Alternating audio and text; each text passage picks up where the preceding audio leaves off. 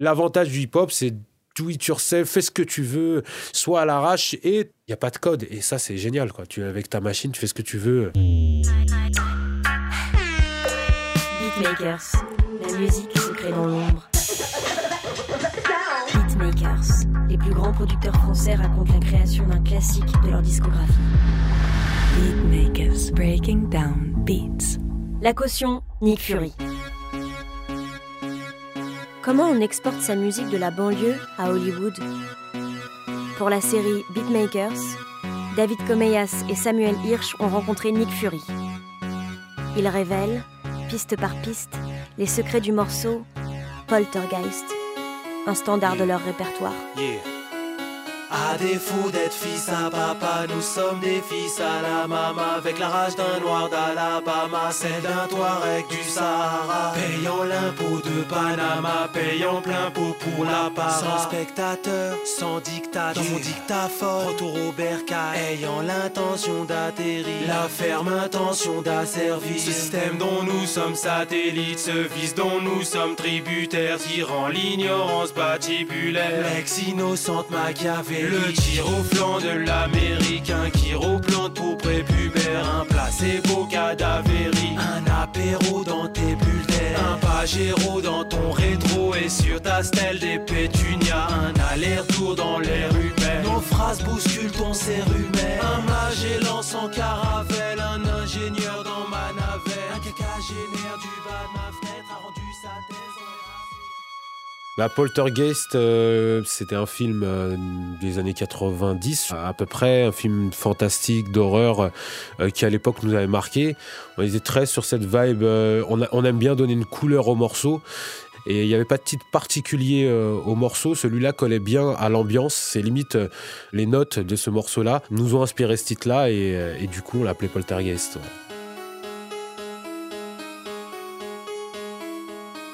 En fait, la genèse du morceau, elle est un peu comme la genèse de 90% de, de, mes morceaux, et ça s'appelle uniquement le hasard. Je vais tripatouiller tout et n'importe quoi jusqu'à que j'ai trouvé un truc. Et en l'occurrence, sur Poltergeist, il y a l'espèce d'arpège. Euh, après, je pense que je l'ai trouvé assez rapidement. Et du coup, j'ai commencé à broder là-dessus euh, en jouant sur plusieurs euh, tentatives de mélodie. Et celle-là est, est, arrivée quasi instantanément. Elle a l'avantage, dans ces accords-là, de super bien justement s'accorder avec énormément d'autres synthés qui sont venus justement gonfler l'arpège assez sec, synthétique au début. C'est un JV 1080. Euh, en fait, euh, avec mon clavier maître. Euh... Here we are with our Roland JV 1080 sound module. Gonna go through the process of choosing sounds. Je suis pas du tout fluide au clavier, on va dire, au piano, au clavier ou, ou quoi que ce soit. Du coup, moi, en fait, j'arrive à, à l'imaginer ce truc-là. Je le fais grosso modo. Et après, euh, à la main, enfin à la souris, informatiquement, je recale tout ça exactement comme je le veux et, et tout ça. Donc il y a un côté euh, imaginer le truc malheureusement et heureusement pour la créativité globale, c'est tout, presque tous les synthés à la base, c'est des ondes qui sont réglées de manière hyper basique. Et le JV 1080 en l'occurrence, euh, sonne assez euh, synthétique et, compagnie. Si tu lui donnes pas un corps un, peu plus fat avec euh, bah, le premier arpège a dû être joué avec une espèce de, de xylo un peu cheap.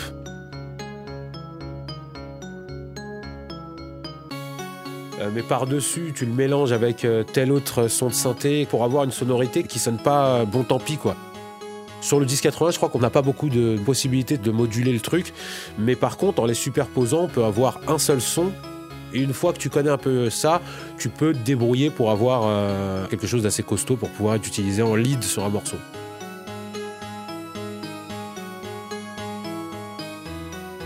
Bah, moi, j'ai choisi cette machine-là, notamment le, le 1080 à l'époque, pour deux raisons. La première, c'était une contrainte budgétaire, c'est-à-dire que on m'en avait quasiment tendu un à, une misère, donc j'avais pas de synthé. Et euh, là, du coup, euh, c'était la première fois de ma vie, j'en avais un avec, euh, si je veux un piano, j'ai un piano, j'ai un truc. Donc je me suis dit, c'est le, coup de le prendre. Et aussi, par rapport à Teddy Riley et tout le. J'ai très, très été New Jack Swing. Et il y a énormément de, de 10-80 sur New Jack Swing.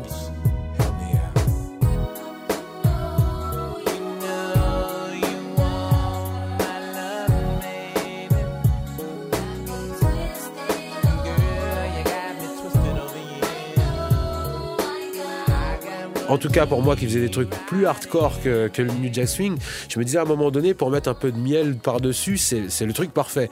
Et il se trouve que faire un son entièrement au, au 1080, j'arrivais pas. Mais par contre, ça a amené une petite touche euh, mélodieuse et qui était hyper intéressante. Et c'est pour ça, du coup, que le 1080, bon, j'ai une tendresse particulière pour cette machine.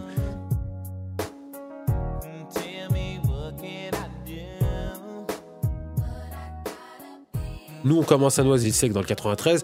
J'avais archi pas de thunes. Je faisais des sons chez les gens, donc chez des potes qui avaient déjà un sampleur et compagnie. Et j'étais en mode crevard à lui demander Ouais, tu peux me laisser une heure et demie, s'il te plaît? Parce que j'avais pas assez de thunes. Ça coûtait à peu près 3000 francs, je crois, un sampleur euh, de, base, un 950 ou quelque chose. Et puis à cette époque-là, j'avais pas 3000 francs à mettre dans, un sampleur.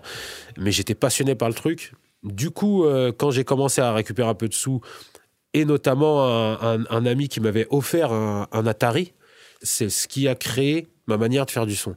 C'est-à-dire le fait de rien avoir m'a forcé à créer le truc qui m'a donné une touche à moi. J'étais vraiment euh, en mode euh, qu'est-ce que je peux faire avec mes 18 secondes de sample en, mono euh, Je peux pas sampler des boucles. C'est pour ça que j'avais une approche assez différente du hip-hop de base.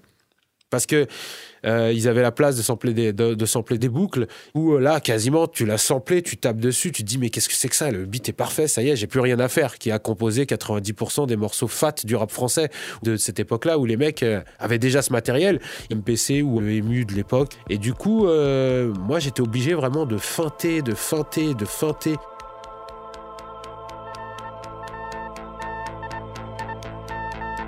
C'est vrai que la petite recherche et le petit kiff de trouver ah j'ai ah c'est pas mal et je continue à trouver et je continue à chercher plus je continue à trouver ce truc là il a été démocratisé euh, grâce au hip hop et à Kraftwerk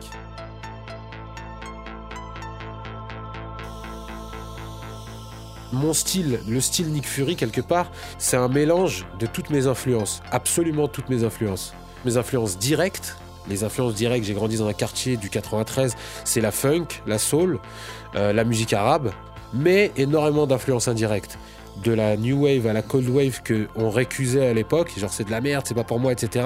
Mais qui en fait m'ont traumatisé de Duran Duran à, euh, à, New Order, même la disco italienne, Mr. Flaggio et tous ces mecs-là. Mais le mélange de tout ça a réellement créé mon oreille. Et les 80% de ces mecs-là qui utilisaient des synthés ont été influencés par Kraftwerk.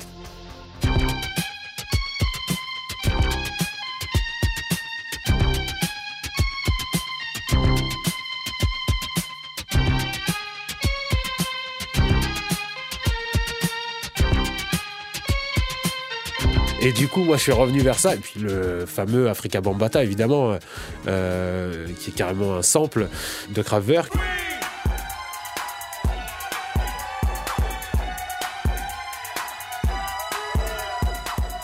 Moi, je suis revenu vers Kraftwerk après coup. J'ai fait le rétropédalage.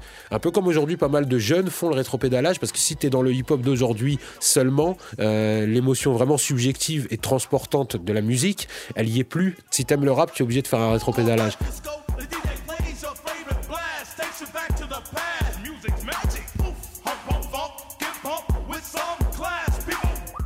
À la base, quand tu écoutes le, le Planet Rock d'Africa Bambata, tu vois quand ils ont fait le beat, ils ont trouvé, en écoutant justement le morceau Rock Express de Kraftwerk, cette espèce d'émotion, je dirais, d'agressivité mélodieuse, qu'eux ont juste rajouté un beat par-dessus, en tout cas pour Africa Bambata. Euh, bah, le hip-hop, à la base, même limite, c'était ça, quoi. Beatmakers breaking down beats. Alors là, par exemple, j'ai superposé donc aux espèces de nappes assez planantes qui sont issues de toute cette influence un peu euh, électronique, kraftwerkienne de loin, on va dire, par ces espèces de, keyboards euh, qui sont sur le temps et qui rythment la chose en donnant un côté un peu plus euh, agressif, un peu scratchy. Eux, par contre, viennent pas du JV 1080, ils viennent d'un autre de mes synthés qui s'appelle le Waldorf Micro Q. qui euh, avait l'avantage d'être là beaucoup plus modulable.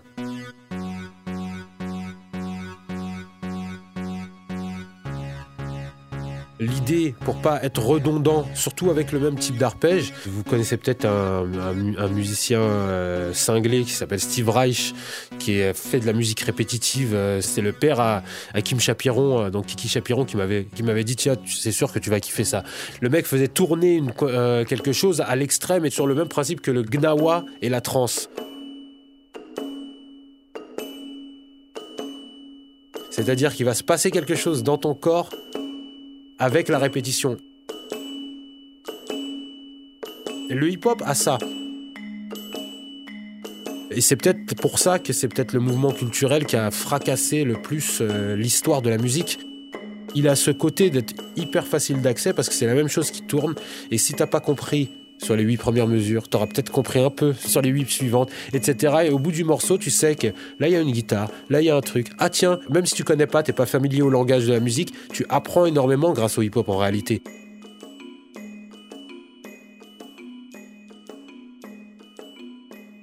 Et c'est vrai que pour des fois squeezer le côté répétitif, si j'ai un arpège fait avec un instrument et ça y est, j'ai trouvé mon instrument, il claque, peut-être sur le couplet ou sur le refrain, en avoir un autre qui reproduit le même arpège, mais qui donne une autre sensation. Et c'est pour ça qu'on passe du, premier arpège, qui est celui de l'intro, du coup à un truc plus, là pour le coup, plus glockenspiel, euh, limite assez cheap même.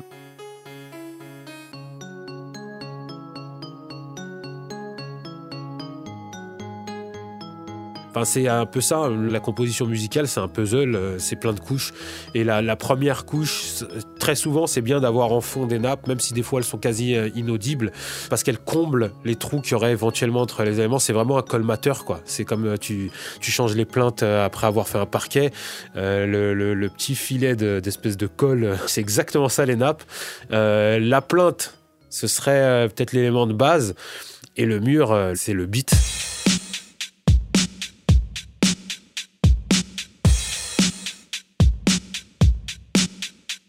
Donc un peu plus loin dans ce morceau, il y a, le beat qui rentre. euh, et là, on est vraiment définitivement dans quelque chose qui passe de mélancolique et limite lancinant à, quelque chose de beaucoup plus rythmé. Bah, la recette, en gros, hip-hop, quoi. C'est euh, pied caisse claire de ma propre banque de, de pied caisse claire, Charlet et compagnie que je samplais d'absolument partout. C'était vraiment pour les besoins du morceau sur Poltergeist que le beat est assez droit, assez speed, euh, avec euh, des temps très marqués. euh, limite, je crois même y a- que c'est un pied caisse, pied caisse, pied caisse. L'idée, c'était d'arriver à ce moment-là avec un beat euh, très efficace qui supporterait du coup la suite du couplet qui commence le beat a rien d'extraordinaire. On aurait pu calculer différents autres beats qu'on a, fait, mais pour parler justement d'un morceau comme Terre à la menthe, qui est peut-être dans la musique le truc que j'ai inventé parce que personne ne l'a jamais fait avant. C'est-à-dire que même les Chemical Brothers avec le, le sample de Najat Ahtabou, donc qui est une chanteuse de Chabi marocain. Donc c'était quoi le morceau C'est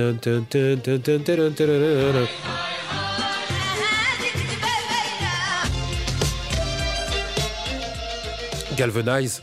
Euh, ce morceau des Chemical Brothers sorti, est sorti après, puisque moi ça avait été fait pour le court métrage de, de courtrage Taroubi l'art abstrait. Et à cette époque-là, en fait, c'était impossible pour moi de garder la, de garder la boucle parce que j'avais pas assez de temps de sample. J'ai samplé énormément de petits bouts de plein de trucs. Et notamment de, de- plein de trucs de rebeu, de bandoneon, d'un d'un moment donné une petite guitare, un moment donné un truc. En les mélangeant, tu peux jouer sur ton, sur ton clavier quelque chose qui va te donner une nouvelle mélodie.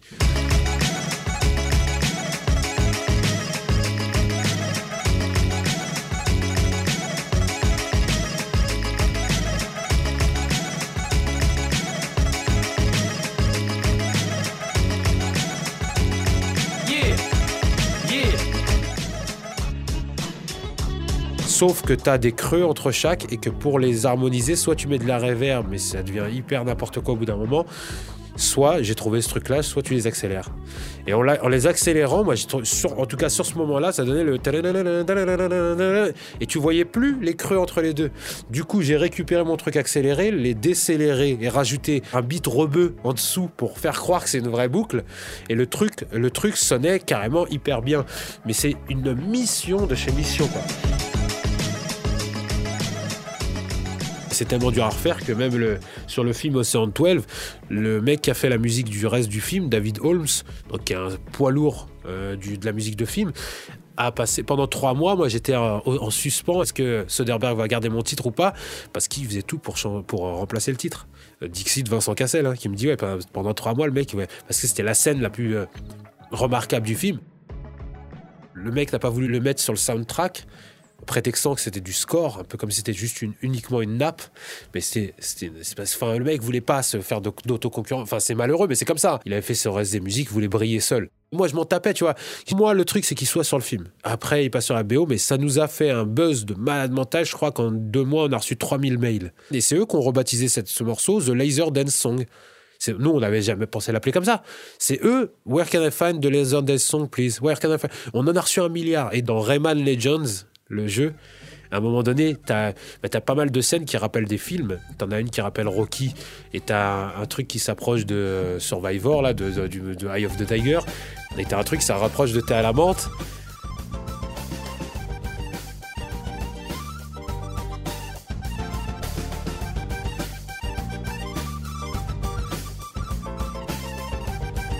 Et donc pour ce morceau-là, Thé à la menthe en particulier, euh, dans, que ce soit dans la méthode, dans l'énergie et dans le caractère inédit, je pense que j'ai inventé un truc. Beatmakers breaking down beats.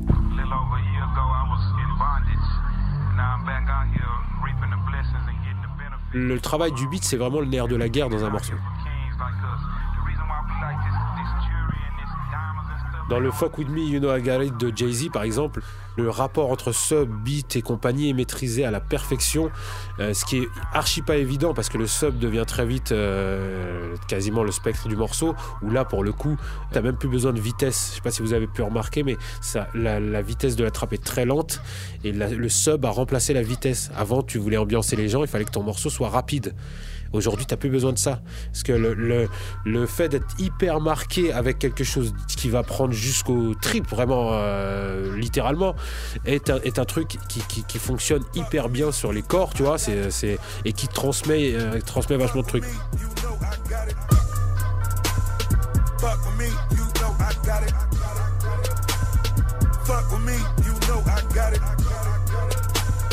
Sexy bitch, I hope it. Et donc sur le morceau Poltergeist, l'idée était de faire un truc très évolutif. Ça commence avec les nappes toutes seules, puis le piano qui rentre, et du coup les voix qui s'adaptent à ça, puis le beat rentre, donc l'ensemble s'adapte. Enfin c'est vraiment un arbitrage de, de, priorité à certains moments. Le refrain, il y a, ces, ces synthés très, euh, euh, très marqués sur le temps qui reviennent. Dis-moi quel chat tu fouettes, fouette. Dis-moi quel rat te guette. Dis-moi quel animal tu égorges. Dis-moi quelle barricade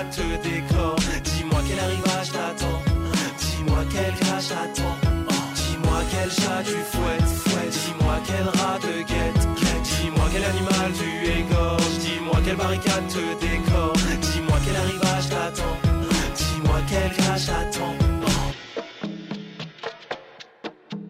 Je pense que c'est un sample d'une petite boucle, là pour le coup, de percus. euh, De... Et en fait, l'avantage en ralentissant ça, c'est que ça donne aussi un petit truc, alors qui est susceptible d'être perçu par, par peu de gens, mais t'as un petit truc un peu grinçant euh, qui amène un petit truc dans ce que moi j'appellerais l'âme du morceau. Et surtout, moi, dans ma, dans ma touche, a été euh, euh, phénoménal parce que du coup, à l'époque, je passais par une table BST complètement cheapos et j'avais énormément de souffle. Et, euh, et tout ce souffle-là, en fait, qui était des pourritures électriques qui restaient, etc., donnait sur certains éléments un, truc complètement frais, quoi. L'avantage du hip-hop, c'est do it yourself, fais ce que tu veux, soit à l'arrache, et il n'y a pas de code. Et ça, c'est génial, quoi. Tu, avec ta machine, tu fais ce que tu veux. Yeah, yeah. À défaut d'être fils à papa, nous sommes des fils à la maman Avec la rage d'un noir d'Alabama, celle d'un Touareg du Sahara. Payant l'impôt de Panama, payant plein pot pour la para. Sans spectateur, sans dictateur, dans mon dictaphone Retour au bercail, ayant l'intention d'atterrir. La ferme intention d'asservir. Ce système dont nous sommes satellites Ce vice dont nous sommes tributaires Qui rend l'ignorance patibulaire. L'ex innocente Le tir au flanc de l'américain qui replante pour prépubère. Euh, en fait, là, par exemple, ce morceau-là, il est pensé en sachant qu'il y aura des voix. C'est l'avantage aussi de bosser vraiment un morceau de A à Z, en faire une vraie œuvre et pas j'ai posé sur un son. Euh, on s'est adapté à la mélodie, par exemple, la voix, c'est chantonné. Là, c'est en l'occurrence moi qui rappe ce couplet. La mélodie, t'as vraiment quelque chose qui se passe. Et du coup, on peut s'apercevoir que les voix sont quand même assez chargées. Pour imaginer que les doigts de m'assainissent. Et il cache ses balles dans les barésies de sa femme dans sa cave, il est assez vil. Il y a énormément de pistes, il y a, il y a tout un truc qui se passe. Et c'est en ça que la composition de Poltergeist, par exemple, a été beaucoup plus épurée. Et si on met les deux en même temps, par exemple, euh, À défaut d'être fils à papa, nous sommes des fils à la maman avec la rage d'un noir d'Alabama. et c'est teinté de mélodies qui ressemblent à ce qui pourrait être de l'arpège, quoi. Et du coup, en, mettant la voix sur l'arpège, finalement, on a un pavé qui commence. Et quand le beat rentre, on a d'autant plus un autre pavé. Il fallait donc diminuer quelque chose, et d'où le changement sur le couplet d'instrumentation pour le même arpège. Au flanc de l'américain qui replante pour prépubère Un placebo cadavérique Un apéro dans tes bulles d'air Un pagéro dans ton rétro Et sur ta stèle des pétunias Un aller-retour dans l'air humain. Nos phrases bousculent ton cérumen Un Magellan sans caravelle Un ingénieur dans ma navette. Un quinquagénaire du bas de ma fenêtre A rendu sa thèse en RACisme Il est passéiste, il est assez vil Pour imaginer que les doigts de m'assainissent Et il cache ses balles dans les barésies De sa femme dans sa cave, il est assez vil Dans le travail de beatmaker, il y a deux. Tu peux avoir deux plus. Tu peux être beatmaker et DJ. Et par exemple, un mec comme, premier, l'influence de son côté DJing sur, sur ses sons est monstrueux. Euh, je cite tout le temps cette anecdote, mais euh, un morceau de O.C. qui s'appelle My World, avec un sample, je crois que c'est de Love Unlimited Orchestra.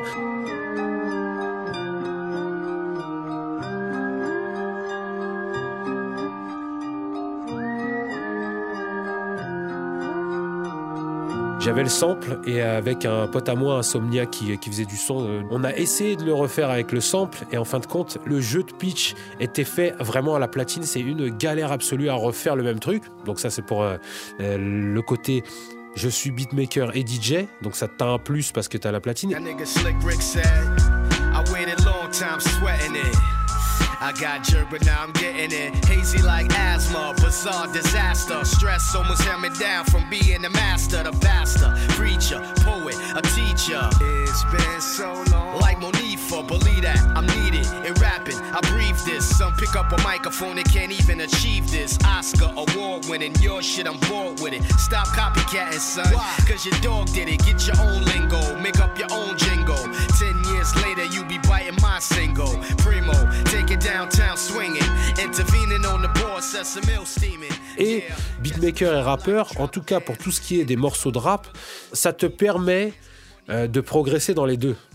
Ça te permet de progresser dans ton rap et inversement de le prévoir dans le son, c'est-à-dire de te dire un mec va poser, si à ce moment-là je lui fais faire ça, c'est sûr qu'il va adapter son flow à ça. Dans les bars des litres et des litres d'alcool qui me nargue et me vide le crâne Comme une remarque de pute qui parle Prendre une claque et le cul d'une tasse Grand dégueulasse qui se vide la panse Ironique j'ai dans la poche un tas d'hypocrites qui causent de choses qui collent Comme un coup de cutter dans la On n'est pas les mecs les plus manchots au, au mic parce que du coup on a toutes ces techniques-là qu'on a pu avoir même dans le son que euh, plus tard, longtemps plus tard, les gens, les gens appelaient multisyllabiques, etc., que nous, on euh, par analogie à ce qu'on kiffait vraiment le rap, et vraiment le rap en termes de performance.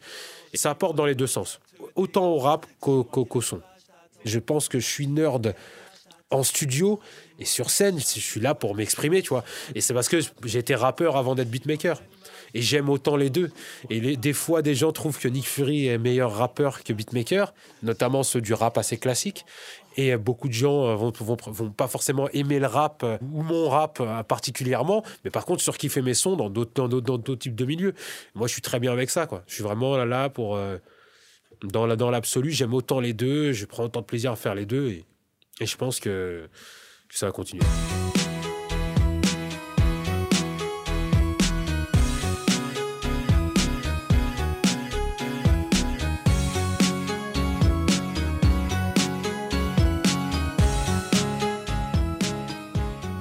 Moi, la musique, c'est euh, c'est mon fantôme. moi, des fois, je m'interroge. Je me dis pourquoi j'arrive à faire ça? Ou pourquoi j'ai fait ça? Parce que réellement, le hasard et, et cette espèce de ce que j'appelle un fantôme, hein, mais c'est je je suis pas du tout dans la possession, dans les conneries comme ça. Mais vraiment, il y a un truc qui, à un moment donné, fait un déclic et tu trouves des notes, tu trouves un enchaînement, tu trouves un truc qui fonctionne et tu dis pourquoi? À la base, je l'ai ni chantonné ni rien, mais c'est arrivé. Et je trouve ce truc-là extraordinaire. Donc la musique, est, pour moi, la musique, c'est un peu mon fantôme. Dans la vie, j'aime bien le son des néons. Et cette espèce de bruit blanc qui peut se passer autour d'un néon, d'un truc comme ça, je trouve ça intéressant. Et c'est le bruit du silence en réalité. arteradio.com Vrai silence complet, très rare.